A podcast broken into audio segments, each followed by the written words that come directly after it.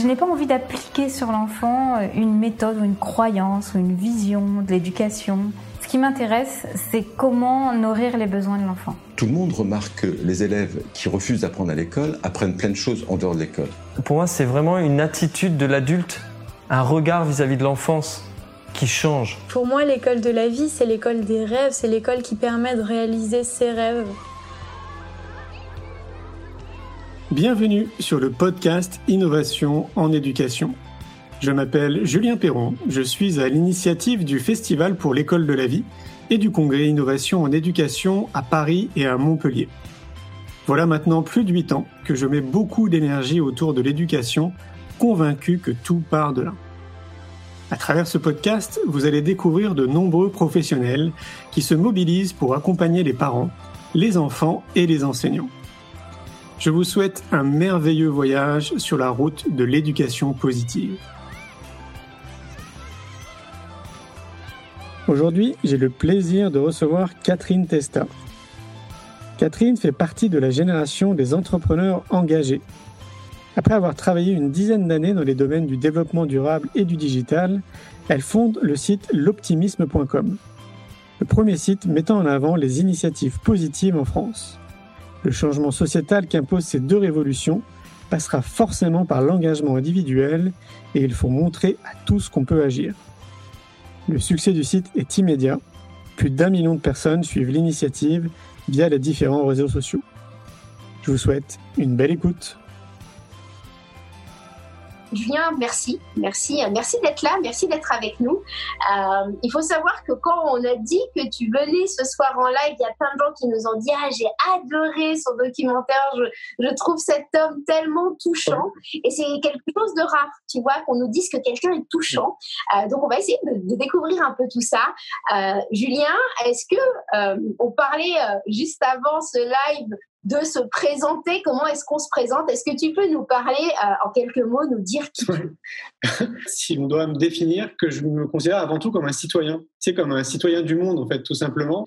Euh, et vraiment, c'est ce que je ressens profondément. Après, bah, comme on a l'habitude de mettre des étiquettes, eh ben, on peut considérer que du coup, bah, je suis réalisateur et producteur de films depuis euh, maintenant quatre ans. Euh, je suis créateur d'événements avec le Festival pour l'école de la vie et le Congrès Innovation en éducation. Et puis que je suis un chef d'entreprise intuitif. Parce que bah, en fait je fais beaucoup de choses. Je vais pas tout résumer mais c'est vrai que je suis quelqu'un de très créatif et j'aime bien passer de l'idée à l'action assez rapidement.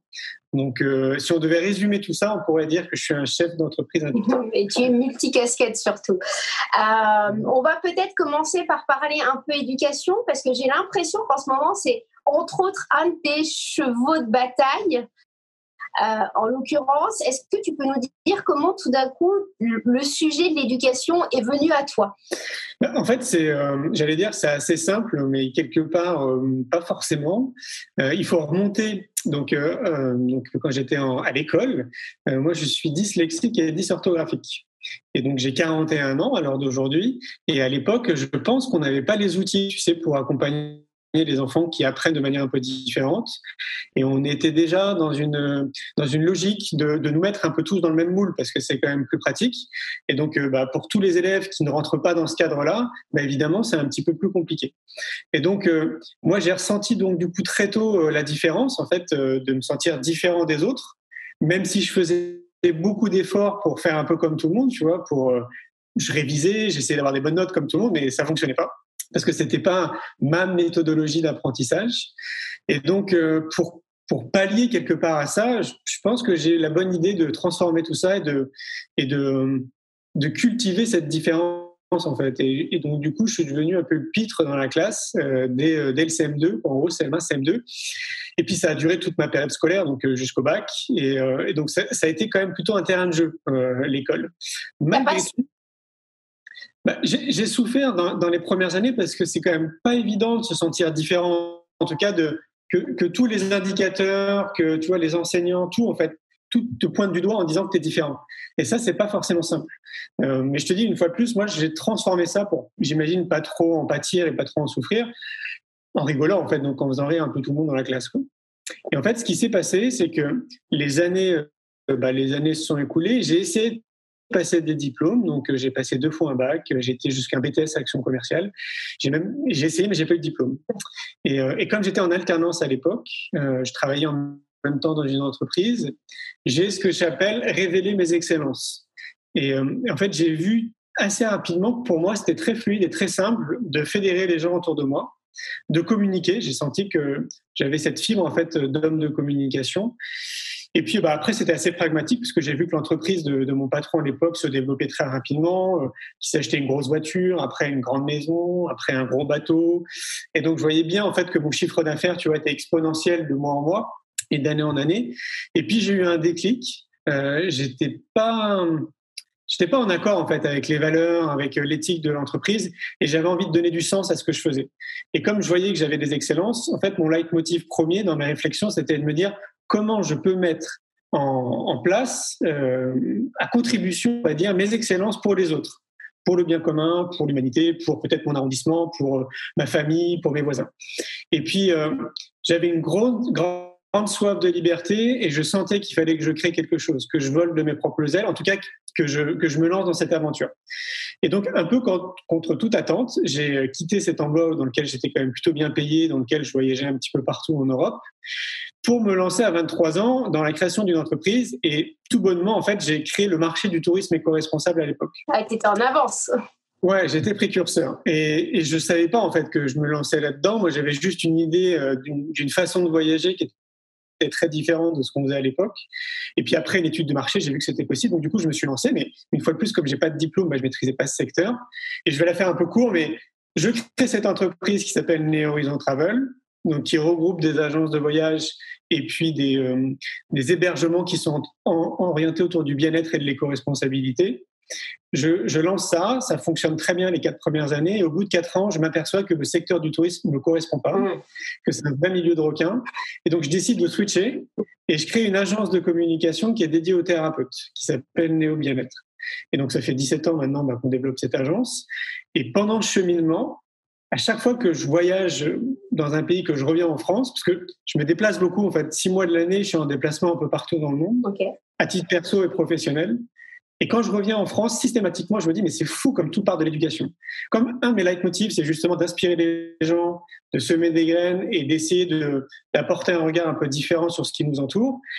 Je voyais en fait au fur et à mesure que déconditionner un adulte, c'est extrêmement long. Alors que si on commence dès l'enfance, dès l'éducation, a priori, on peut gagner du temps. Et donc, je me disais, ça, tournait dans ma tête et je me disais, mais il faut faire quelque chose. Et d'un coup, j'ai ce projet d'école que j'imaginais quand j'étais gamin, dans lequel moi je me sentirais potentiellement bien, qui refait surface. Je rentre au bureau, j'écris un article, je publie cet article. C'est un article de plus en fait parmi, euh, parmi plein d'articles qu'on publie. Et là, en trois mois, je reçois plus de 600 emails de personnes qui veulent m'aider à créer cette école. Il faut remonter en arrière, donc c'est cinq ans en arrière.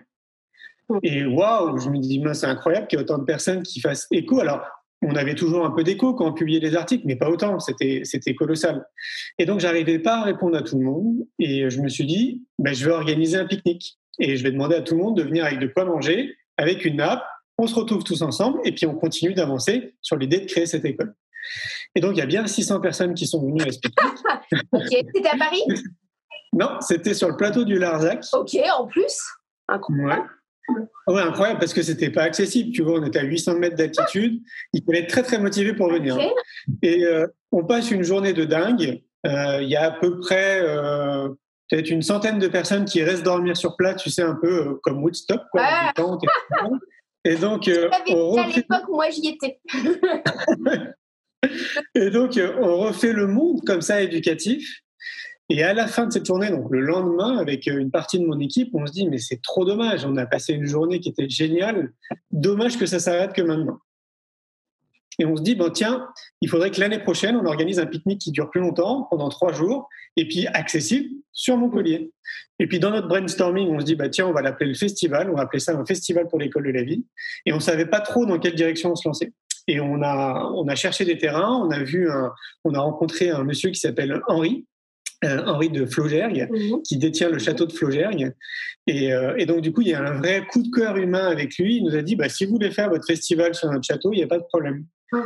Et là, on est passé de 600 personnes à 9000 personnes l'année d'après. On a fait un bond géant, mais colossal.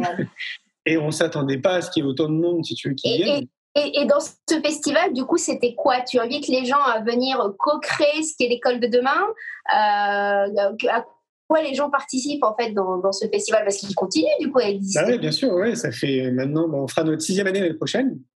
Euh, bah, en fait, il y a 220 exposants, il y a 35 conférences, il y a des animations et des débats en continu, il y a des spectacles, il y a des concerts. Euh, tout est orienté autour de l'éducation, évidemment. Donc, il a vocation à servir à beaucoup de choses. Pour moi, le point de départ le plus important, c'est que ça réunit jusqu'à 15 000 personnes pendant trois jours.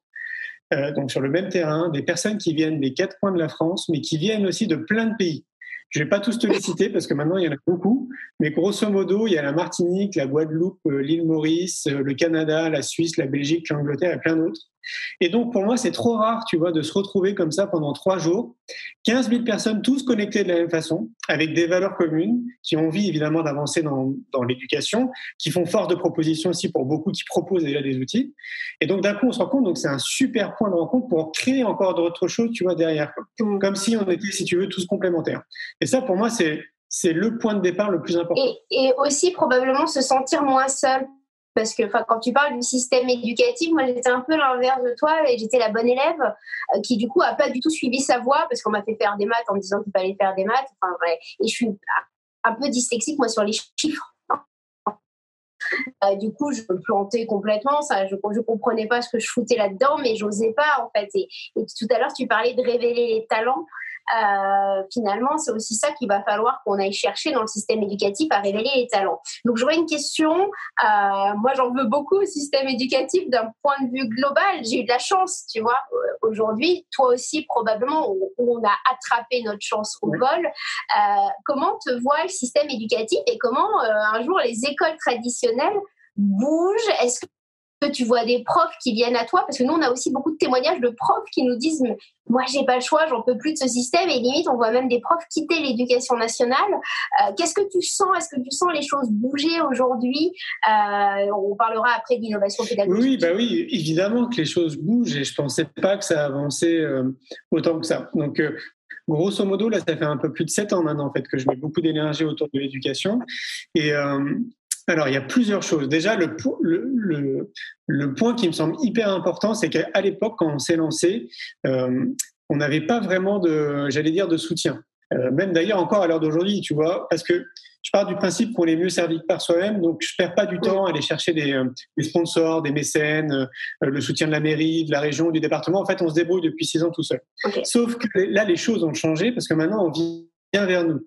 Euh, là, il y a l'UNESCO qui est venu vers nous il y a trois semaines, tu vois, pour nous demander s'il était possible qu'il soit partenaire. Incroyable. Ouais, c'est énorme. On sait que le ministère de l'Éducation nationale participe au congrès innovation en éducation et au festival pour l'école de la vie. On sait qu'il y a plein de fondations, on sait qu'il y a plein d'ONG, qu'il y a plein de fédérations. Tu n'as pas, de listing de qui vient quand les gens s'inscrivent, ils s'inscrivent en tant qu'individu Alors, bah, plus ou moins. En fait, on a une billetterie qui est en ligne et après, les gens peuvent prendre leur billet sur place. Donc, on a. Ah. Ouais, on sait grosso modo, par exemple, qu'il y a 50% des enseignants sur l'ensemble du public qui vient, que ce, soit au congrès, que ce soit au congrès ou au festival. Et on sait qu'après, bah, c'est beaucoup de professionnels qui sont dans le monde de l'éducation ou qui s'y intéressent. Et puis évidemment, la majorité sont des parents. Tu vois, tu peux être enseignant parent, professionnel parent, etc. Donc c'est à peu près le public. Euh, et donc oui, ça avance de ce point de vue-là. Moi, je trouve ça génial. Ça avance au sein du ministère de l'Éducation nationale parce que ça, on le voit pas et même beaucoup d'enseignants ne sont pas au courant. Mais en fait, on a pris vraiment une bonne direction, sauf que c'est pas mesurable. C'est-à-dire que si on le met à l'échelle euh, de la France, il y a à peu près un million de salariés, c'est-à-dire un million d'enseignants, tous secteurs d'activité confondus. Moi, je pense, pour être de manière très synthétique, hein, qu'il y a 50% des enseignants qui sont aware, en fait, qui sont très, tu vois, de ce qui peut potentiellement se passer à l'extérieur de l'éducation nationale et qui vont faire une démarche proactive de se former et donc de payer ça de leur propre poche pour aller par exemple soit au festival, soit au congrès, soit sur d'autres choses, d'autres pratiques. Et il y a 50% d'enseignants qui, de par leur culture, leur conditionnement, euh, sont pas encore totalement prêts à accepter le fait qu'il y ait d'autres outils à l'extérieur et qui potentiellement pourraient être très bons à tester en fait au sein de leur classe. Donc, ils sont pas totalement fermés, mais ils mériteraient qu'il y ait plus de communication, qu'on soit plus en contact de ces personnes-là pour leur montrer un peu le champ des possibles, leur mettre peut-être aussi en contact, si ça peut les rassurer, avec des scientifiques qui ont mené des expériences. Euh, tu vois, en fait, de leur apporter vraiment des choses très concrètes pour ces personnes-là, ces 50% qui sont pas encore totalement très ouverts. Parce que ce qui nous manque à l'heure d'aujourd'hui, je reviens sur le côté scientifique, c'est qu'il y a des scientifiques qui s'y intéressent. Donc, scientifiques, si vous nous écoutez, venez dans les classes, menez des expériences avec des divers outils qui existent à l'extérieur et vous allez pouvoir mesurer par vous-même en fait que ça fonctionne. Dire que la méditation, que le yoga, que l'empathie, c'est hyper important et que ça permet aux enfants justement de beaucoup mieux se développer déjà en tant qu'être humain et d'être peut-être même plus productif à l'école, c'est pas suffisant en fait. En France, il nous faut des scientifiques qui valident des choses. tu vois? Donc euh, donc ça ça serait bien qu'il y en ait de plus en plus. Euh, T'as pas, beaucoup de, Du coup, ça veut dire que le monde de la recherche ne s'y intéresse pas encore assez Pas encore assez. Ok. On, voit de plus en plus côté entreprise, en tout cas, on parle de plus en plus de neuroatypisme, tu sais, de euh, au potentiel, zèbre, euh, hypersensible etc. Moi, c'est des sujets évidemment qui me touchent. Euh, Est-ce que ça, c'est en train d'arriver dans le système éducationnel? Parce que c'est souvent un truc qui est très curieux qui arrive, c'est quand les enfants se font détecter que les parents se disent oh, merde, je me comprends. ouais, non, mais oui, moi j'ai même le, sentiment que ça a commencé vraiment d'ailleurs dans le monde de l'éducation, hein, quand on parlait de zèbres, d'hypersensibles, etc. C'est génial, je ne savais pas que ça s'intégrait de plus en plus dans le monde de l'entreprise, c'est une très bonne chose. Alors euh, attends, pour ceux qui ne connaissent pas, les zèbres, c'est ce qu'on appelle les hauts potentiels émotionnels, des gens qui ont, des capteurs un peu intuitifs. Je ne sais pas euh, quelle est la vraie, définition du zèbre, mais euh, toutes ces personnalités un peu hypersensibles, très empathiques, on ressent l'autre sans pouvoir l'expliquer, le mesurer, c'est ça qu'on appelle des zèbres. C'est pas forcément avoir un haut QI, c'est avoir un ensemble d'indicateurs notamment conditions émotionnelles, etc., etc., très, très, très, très fort. Je pense que ma définition n'est pas tout à fait la bonne, mais c'est pour ceux qui connaissent pas le mot zèbre. Oui, c'est grosso modo, c'est ça. Moi, je, dirais, et je rajoute ce que tu dis, en fait, je pense que c'est des personnes qui ont un quotient émotionnel au détriment du quotient intellectuel, plus élevé, en fait, que la moyenne. Mm, et, mm. et d'ailleurs, si on fait une petite parenthèse, on voit que c'est souvent ces adultes-là ou ces enfants qui ont un quotient émotionnel plus élevé que la moyenne qui réussissent beaucoup plus leur vie ils sont plus en connexion avec ce qu'ils sont réellement, en fait, avec leur être profond. Généralement, ils créent leur propre activité ou ils font partie d'un organisme qui donne sens et qui ont des valeurs. Ceux qui ont un QI qui est plus élevé, généralement, ils suivent le moule. Donc, ils se retrouvent dans, avec des postes dans le monde de l'entreprise avec des grosses fonctions, mais ils ne sont pas heureux. Ouais. Ça, c'est important. Et, c'est vrai que quand tu, as, quand tu es zèbre, tu as aussi un, un, fort goût de l'injustice, enfin, une sorte de révolution de l'injustice, à un moment donné, être dissonant avec tes valeurs, ça te met dans une telle zone de souffrance et tu as l'impression d'être à côté de tes pompes, en fait, en permanence, qui fait que ben, tu te dis qu'il va falloir changer et c'est peut-être pour ça que tu, que tu l'évoques, en fait. C'est souvent des, entre, des entrepreneurs ou des gens qui veulent se mettre probablement aussi au service de l'autre euh, euh, en, en, tant que tel. Et du coup, tout ça, oui, alors oui, effectivement, c'est en train d'arriver de plus en plus dans le monde de l'entreprise avec parcimonie, mais c'est aussi, c'est, aussi beaucoup dans tout ce qui est euh, innovation de demain. Euh, les zèbres ont une sorte d'affranchissement à la société en disant non, les mecs, on va pas dans le bon sens, tu, vois. Et du coup, c'est pour ça qu'on commence vaguement à en parler. Pardon. Et du coup, pour, le système éducatif, pour toi, c'est euh, tout ce qui est forme d'atypisme, parce que tu parlais de, enfin, de comment ça s'appelle, de 10 de 10 dans toutes ses formes en fait. Euh, de plus en plus, les profs, ils sont sensibilisés ou pas Parce que moi, typiquement, j'ai un, un, de mes grands, grands amis, euh, il a découvert lui-même qu'il était zèbre il y a 5-6 ans et c'est là qu'il a compris euh, 10 ans d'enseignement où il s'est dit qu'il a redétecté tous les gamins qu'il avait eu dans sa classe et qu'il ne connaissait, qu'il n'avait pas forcément eu la capacité d'accompagner parce que lui il n'était même pas au fait que ça existait. Oui, bah oui, ça ne m'étonne pas. Alors oui, en fait, de plus en plus, c'est une certitude dans les formations, notamment dans les SP. Euh, je te dis globalement, en fait, tout est en train de tendre dans cette direction. Sauf que en France, on a 15 ans de retard sur tout. Et donc, du coup, on prend beaucoup de temps, nous, à chaque fois, à rattraper le retard. C'est valable dans, tout, dans tous les secteurs d'activité, enfin, à mon sens. Et donc, dans le monde de l'éducation, bah, on n'y déroge pas. Et donc, bah, ça avance, mais très lentement. Et ce qui nous manque aussi cruellement, peut-être pour que ça avance beaucoup plus vite, c'est que ce soit davantage médiatisé. Parce que les solutions, elles nous entourent, en fait, elles existent, et il y en a plein. J'ai réalisé un deuxième film, c'est mon premier film, c'est C'est quoi le bonheur pour vous Euh, il est disponible sur YouTube, hein, c'est quoi le bonheur pour nous? On va, on va, vous remettre les liens à tous ceux qui regardent le live ou en replay, on va vous mettre les liens au-dessous de la vidéo. Et le deuxième film que j'ai réalisé après s'appelle L'école de la vie, une génération pour tout changer. Et là, je suis parti à la rencontre euh, de 120 professionnels en France qui proposent justement des outils pour accompagner les enfants, les parents et les enseignants. Donc, en dehors du système. La plupart de ceux que j'ai rencontrés sont des outils qu'ils ont mis en place il y a au minimum entre 20 et 30 ans. Donc, ça, fonctionne super bien. Ils sont connus ce que j'appelle dans leur biosphère, c'est-à-dire qu'il y a probablement pour certains des centaines de milliers de personnes qui suivent leur actualité, qui sont au fait, en fait de ce qu'ils font, des outils qui sortent, des nouveautés, etc. Mais tout le reste n'est pas au courant parce qu'on n'en parle pas. Donc nous, ce qu'on essaye avec le Festival pour l'école de la vie et le Congrès Innovation et Éducation, c'est de parler justement de tout ça. C'est de mettre une lumière sur l'existant en disant, attendez les gars, il y a plein de solutions en fait autour de nous, sauf qu'on n'est pas au courant.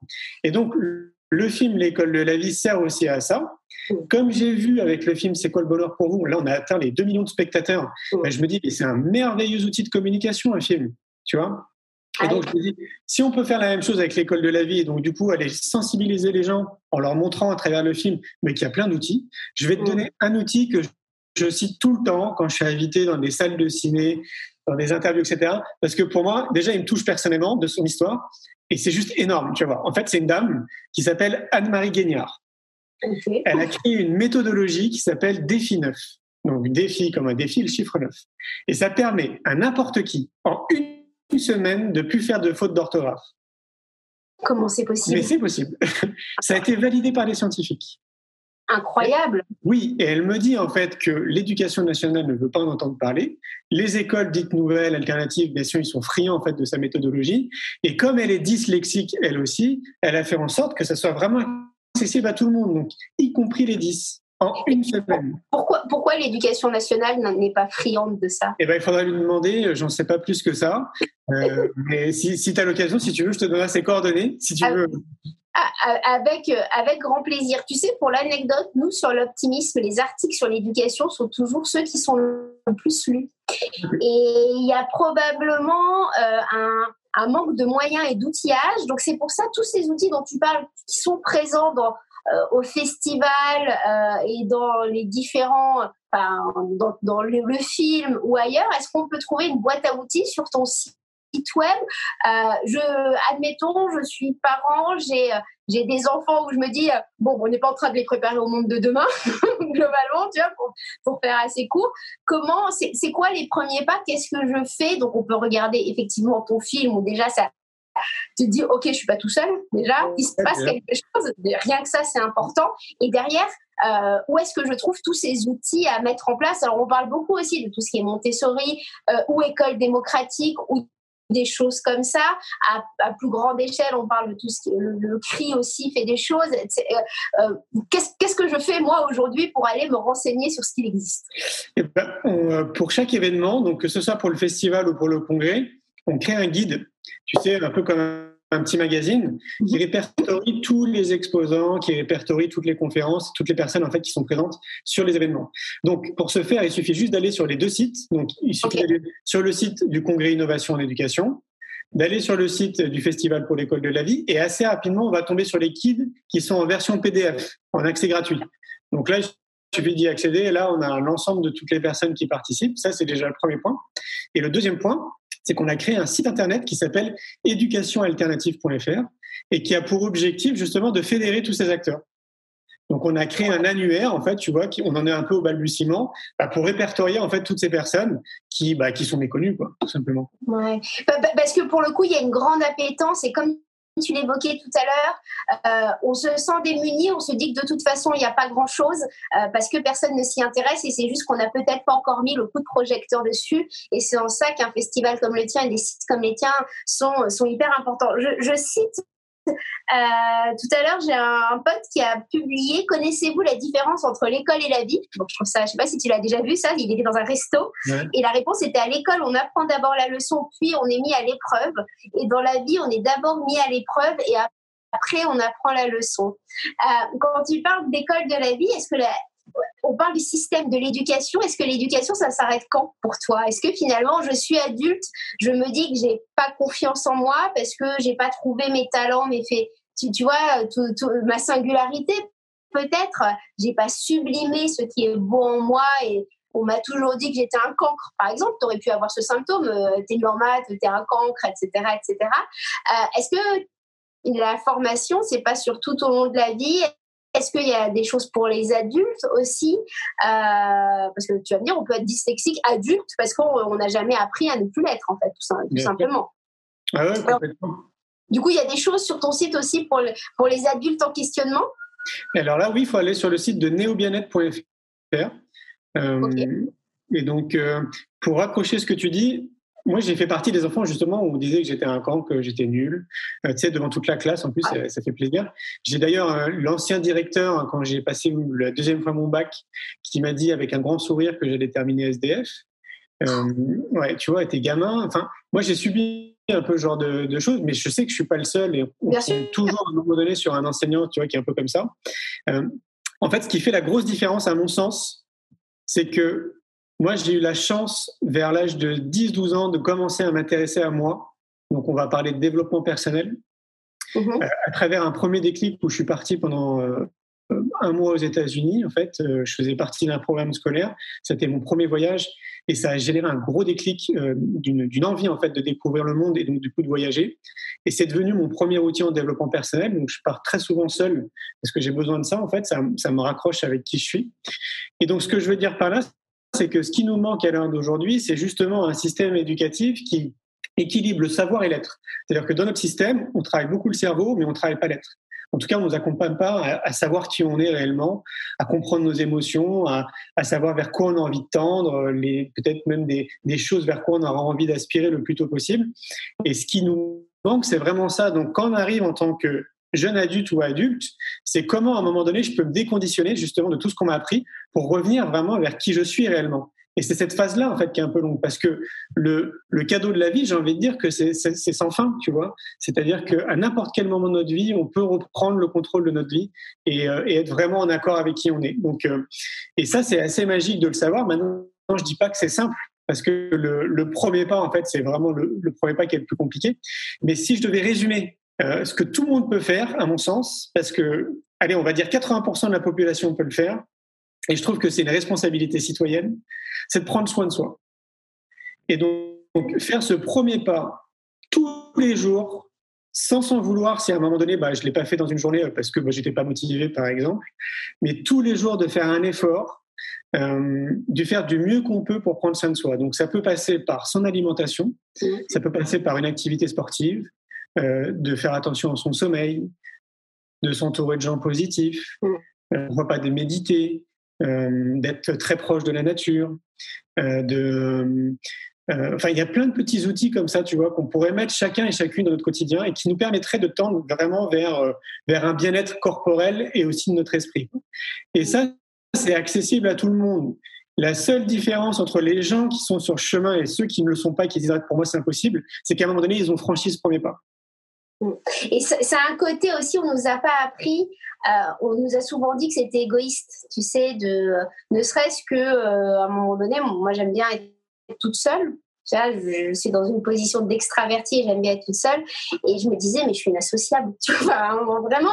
Et en fait, non, c'est qu'on a besoin aussi d'un équilibre entre soi et entre les autres parce que en étant bien avec soi-même, on est mieux avec les autres en fait. Et on cherche beaucoup quand on va pas bien à être la béquille, tu vois, des autres. Et du coup, on est toujours un peu décentré de soi-même. Et je, te rejoins complètement quand tu dis, ben, prendre soin de soi, c'est c'est un des fondements. Et comment est-ce qu'on euh, euh, comment est-ce qu'on sort de ce syndrome du mauvais élève? Parce que moi, le nombre de personnes qui me disent, moi, je suis pas grand-chose. Mmh. Ce truc-là, c'est je ne suis que et je ne suis que assistante, je ne suis que journaliste, je ne suis que manager. Tu sais, tu mets ce que tu veux derrière, alors que pour moi, c'est des gens extraordinaires.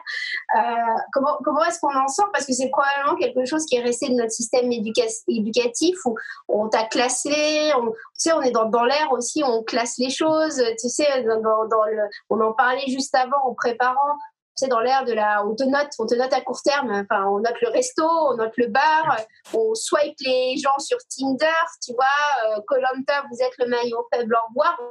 On sort de cette culture-là, tu vois, qui est, qui est assez complexe. Comment, comment est-ce qu'on en sort? Est-ce que ça, ça fait partie de l'école de la vie finalement? Euh, Ou est-ce que je m'éloigne du sujet de l'éducation à proprement parler? Mais quand on parle de savoir-être, l'être. Bah oui, parce que pour moi, la vie, c'est une formation continue. Donc, euh, il, faut, il faut vraiment conscientiser que.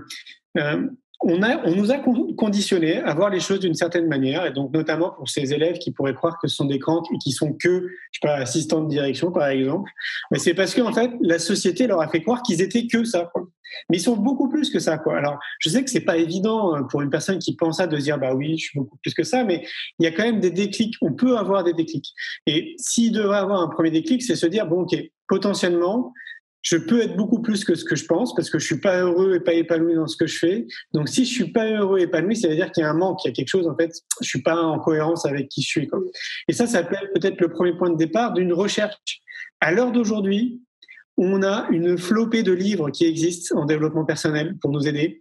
On a des chaînes YouTube à tout va avec des acteurs qui sont très très bons, des professionnels qui sont des coachs par exemple, ou même d'autres professionnels qui peuvent être là justement pour nous aider et pour semer des petites graines, tu vois, pour générer des déclics. Donc, à l'heure d'aujourd'hui, là, en 2020, on a suffisamment d'outils autour de nous pour se dire, pour ne pas dire, ah bah non, euh, c'est trop compliqué, euh, j'y arriverai jamais pas. Non. Et, de prendre aussi probablement sa responsabilité parce qu'il y a aussi ce phénomène où tu vas lire, tu vas te, tu vas lire plein, plein, plein, plein, plein de bouquins, mais tu vas pour autant pas forcément euh, agir et il y a quelque chose dans l'action qui est très important et l'action ça peut être le simple fait d'être qui tu es ben on se rend jamais compte de de l'impact et des, tu de l'impact sur les dominos en fait. Quand toi tu organises ton festival, tu as 15 000 personnes, mais euh, tu as peut-être 100 euh, 000 ou un million de personnes qui vont être touchées parce que le mec il aura parlé du truc à, l'autre, etc. Et c'est aussi cet effet domino qui, qui est probablement euh, très important. pourquoi, pourquoi comment t'es passé de, enfin ton premier film c'était sur le bonheur en l'occurrence? Est-ce que tu peux nous en dire aussi quelques mots? On n'est pas parce que c'est probablement très, lié l'un à l'autre aussi. Ben oui, parce que quand je me suis lancé dans cette initiative déjà à l'époque, c'est que je, ne savais pas que j'allais en faire un film. Donc euh, ça a commencé au Canada parce que je créais des ponts entre le Canada et la France euh, de manière professionnelle. Et j'avais décidé de rester sur place un petit mois. Et à un moment donné, euh, j'étais chez quelqu'un et on ne pouvait pas sortir parce qu'il y avait un blizzard. Et on a commencé à parler de beaucoup de choses. En gros, on a refait le monde pendant toute une journée.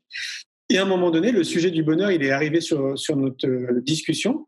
Et très spontanément, je lui ai demandé si ça la dérangeait pas que je la filme quand elle me donnait un peu sa définition du bonheur. J'ai vu, j'ai regardé cette définition le soir en me couchant. J'ai trouvé ça génial. Et d'abord, sous l'angle de ma casquette d'homme de, communication, j'ai envie de dire, et je me suis dit, tiens, un super outil en fait pour amener les gens à réfléchir à cette question. Et donc, j'ai profité de mon passage au Canada pour interviewer les gens sur mon passage, comme ça. Moi, ça m'a bien plu aussi, ça me faisait vibrer, j'étais très à l'aise avec ça. Euh, j'ai découvert d'ailleurs une forme d'excellence journalistique, tu vois, où je suis très à l'aise en fait dans, dans ce rôle-là.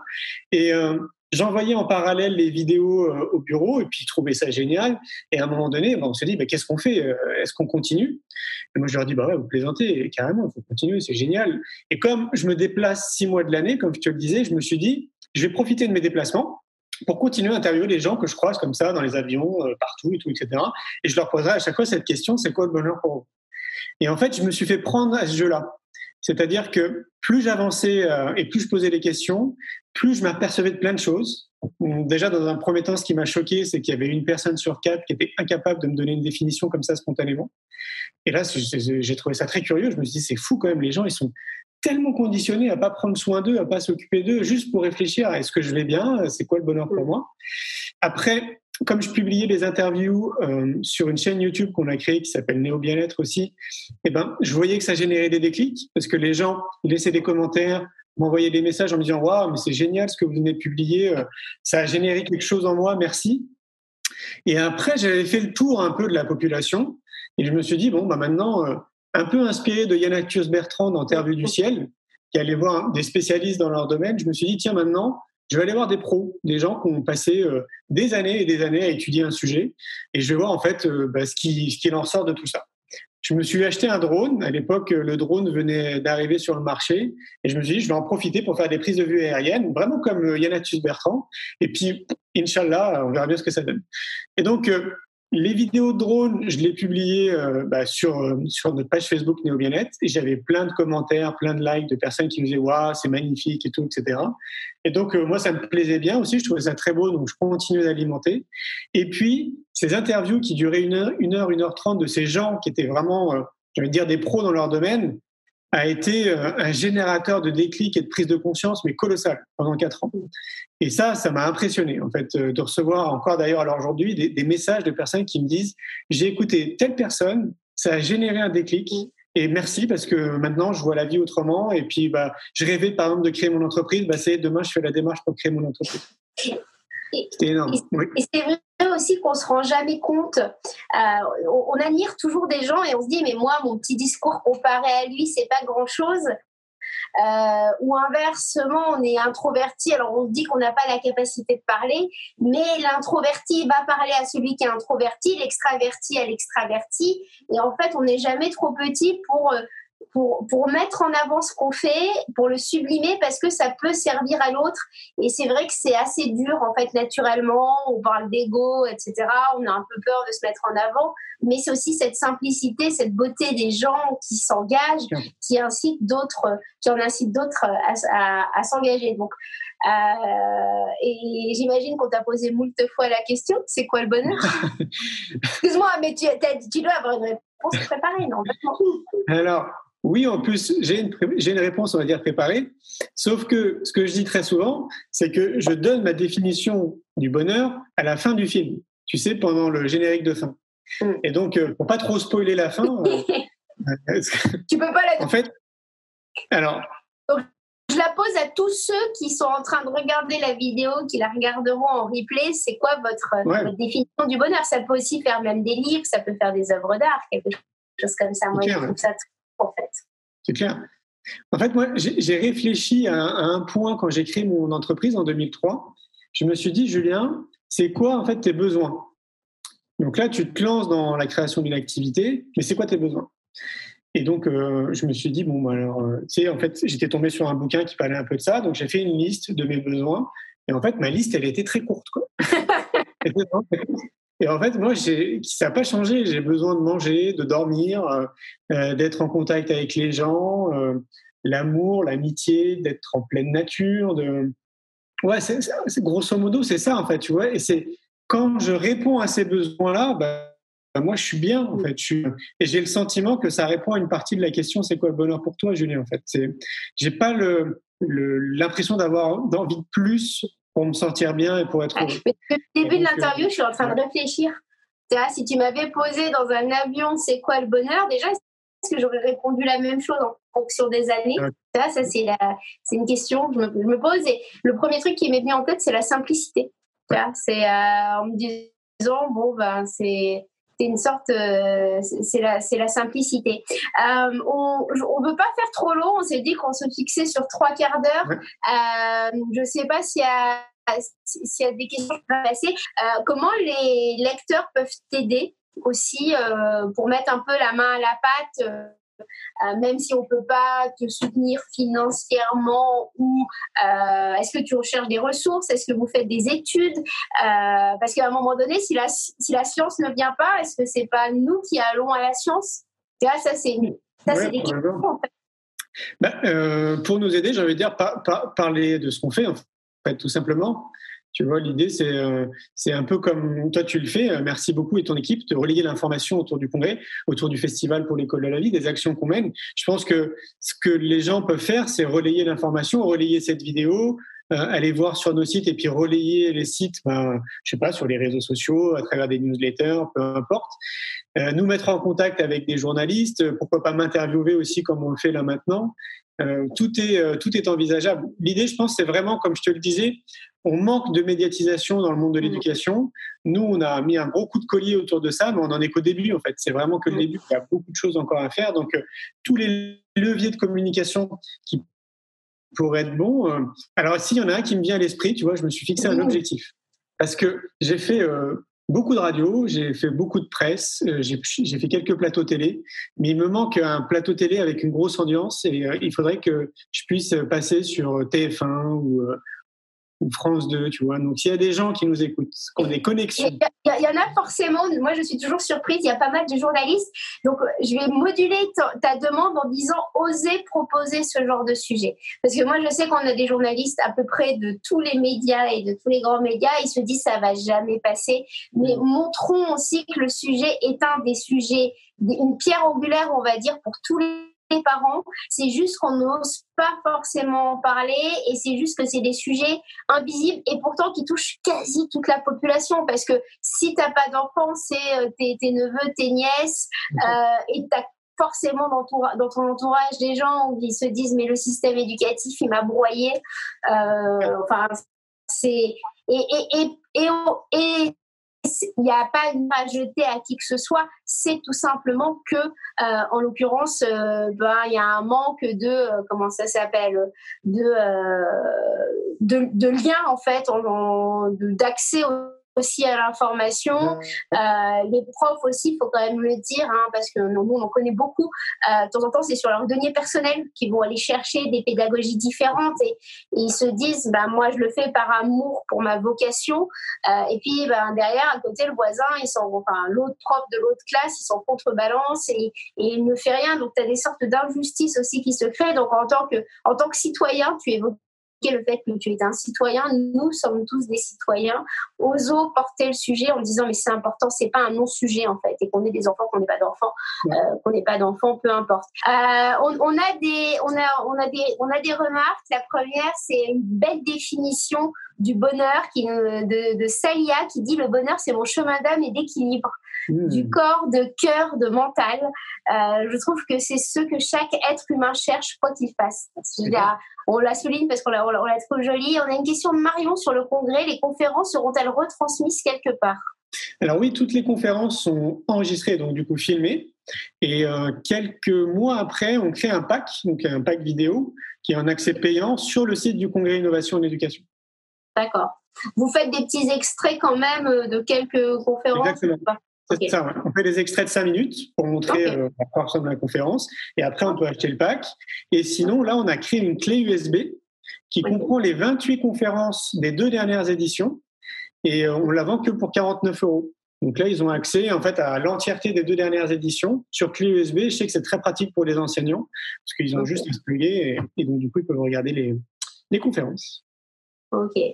Bon, bah, Julien, je, je pense qu'on a tenu, euh, on a tenu le timing. Je, nous ne sommes pas restés 1h30, mais c'est parce que je sais qu'on va aussi être amené à se recroiser, à rentrer probablement un peu plus euh, au cœur de certains sujets sur les outillages pédagogiques, etc., euh, etc. Mais ton site étant aussi bah, des mines d'informations en soi.